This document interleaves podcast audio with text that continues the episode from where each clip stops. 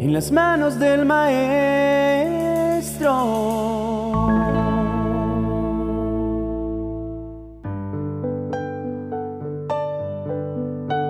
Según los expertos, la sangre es un tejido líquido que recorre el organismo a través de los vasos sanguíneos, transportando células y todos los elementos necesarios para realizar sus funciones vitales. La cantidad de sangre está en relación con la edad, el peso, sexo y altura. Un adulto tiene entre 4,5 y 6 litros de sangre, el 7% de su peso. Aunque la ciencia haya avanzado mucho y nos pueda mantener vivos con respiradores artificiales o incluso conectados a un sinfín de aparatos que nos provean de lo suficiente para que nuestros órganos vitales sigan funcionando, no es posible sustituir la tarea que cumple la sangre en el cuerpo y mucho menos prescindir de ella. El verso 11 del capítulo 17 del libro de Levítico nos explica la razón. Porque la vida de toda criatura está en la sangre. Entendemos entonces que la sangre es la vida misma, de ahí su verdadero valor y precisamente la razón por la cual la sangre es un elemento que comunica vida. Aunque Jesús aparentemente hubiese perdido hasta la última gota de su sangre en la cruenta crucifixión, cada gota vertida no fue perdida pues sirvió de instrumento para comunicarnos vida a cada uno de nosotros.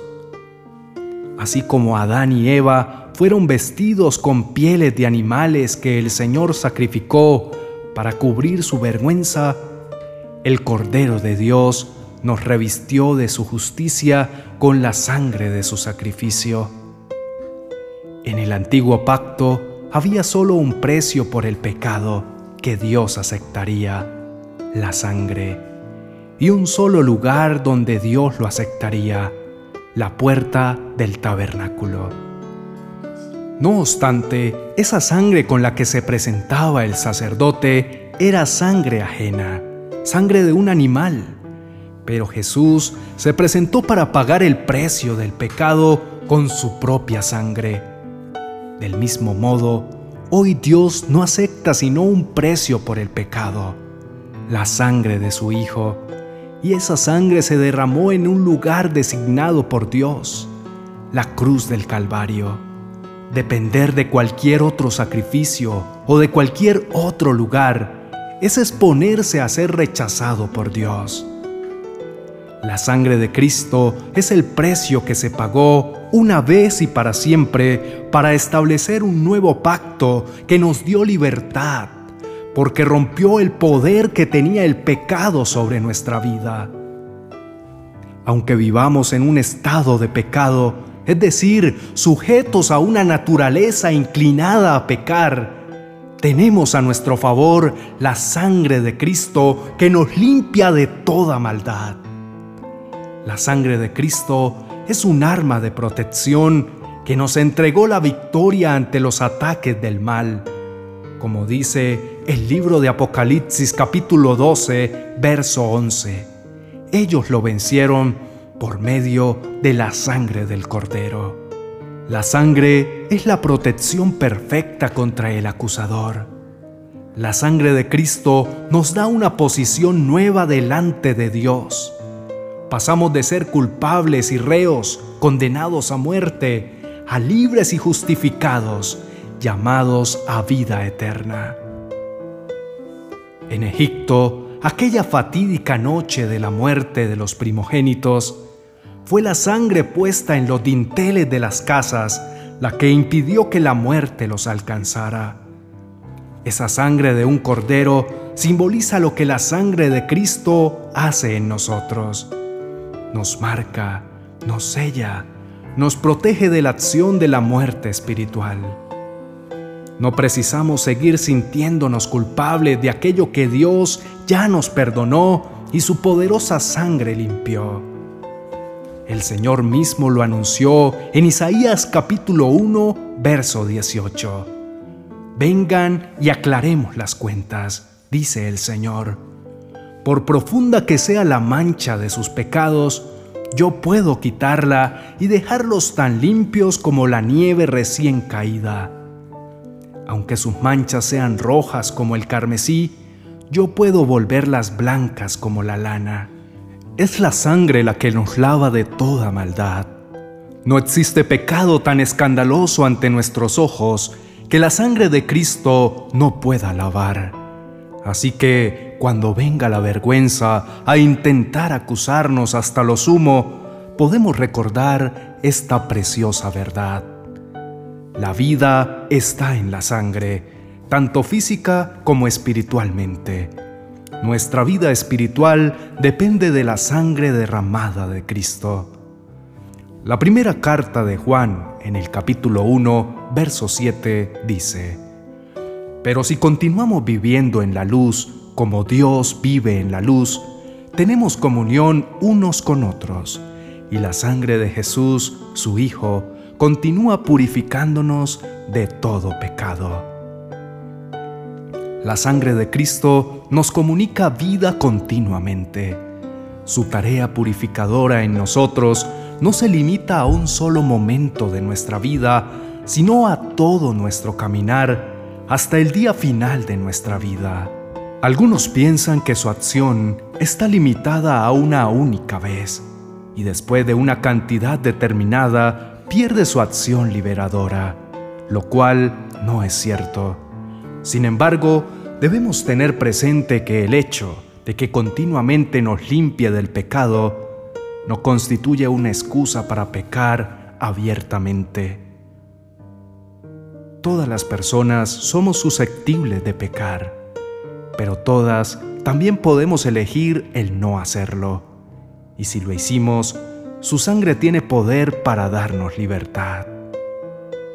Además de ello, la sangre de Cristo nos dio el chance de acercarnos confiadamente a Dios, como dice la carta a los Hebreos capítulo 10, verso 19.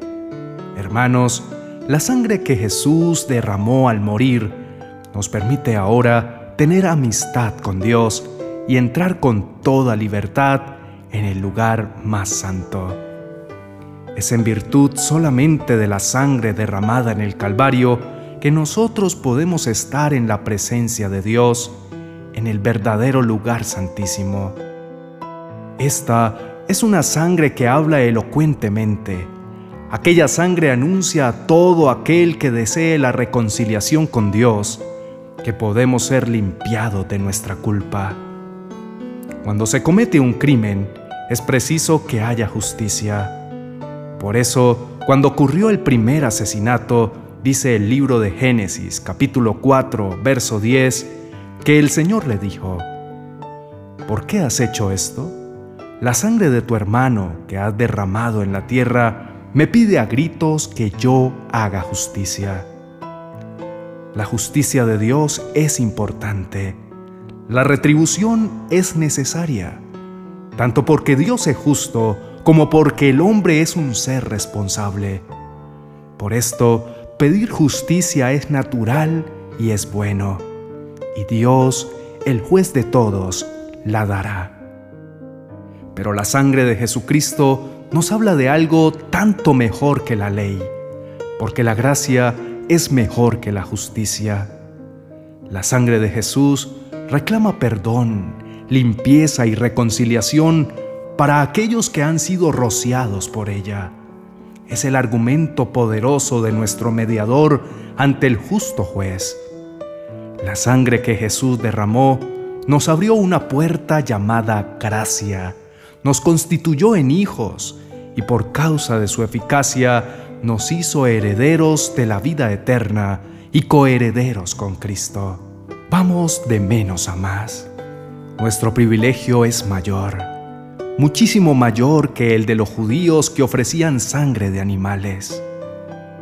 También lo es nuestra responsabilidad, pues nos ha abierto las puertas al reino inconmovible Qué preciosa y poderosa es la sangre de nuestro Redentor, Qué grande debe ser nuestra adoración, entrega, servicio y amor a nuestro Salvador. Digamos juntos, Señor, no solamente nos sentimos agradecidos contigo por haber tomado nuestro lugar en la cruz, sino también por todo lo que tu preciosa sangre representa en nuestras vidas. Gracias por impartirnos libertad a través de ella, por darnos la seguridad de que está revestida de un poder tan superior que no hay ninguno que pueda anteponérsele.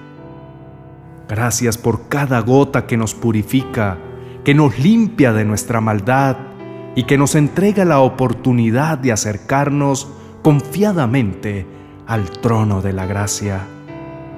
Señor nuestro, con tu sangre entregaste tu vida, para que también en nosotros tu vida pudiera ser manifestada. Tu sangre rompe todo vínculo con la muerte, con las tinieblas y con la culpa. Gracias por habernos lavado con ella, porque nos sentimos limpios y justificados. Gracias por habernos cubierto con tu sangre bendita que nos mantiene a salvo de las artimañas de la maldad. Ábrenos los ojos del entendimiento para comprender la grandeza de nuestro privilegio en el Señor Jesucristo y la gloria del reino que Él ha ganado para nosotros. Queremos vivir siempre en tu presencia y saber que en virtud de la sangre de Jesús tenemos acceso permanente a estas realidades.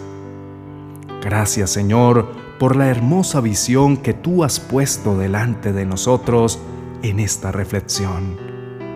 Pedimos que tu Espíritu Santo la grave en nuestros corazones y nos llene de la certeza de su efectividad en nuestras vidas. En el nombre de nuestro Salvador Jesucristo. Amén y amén.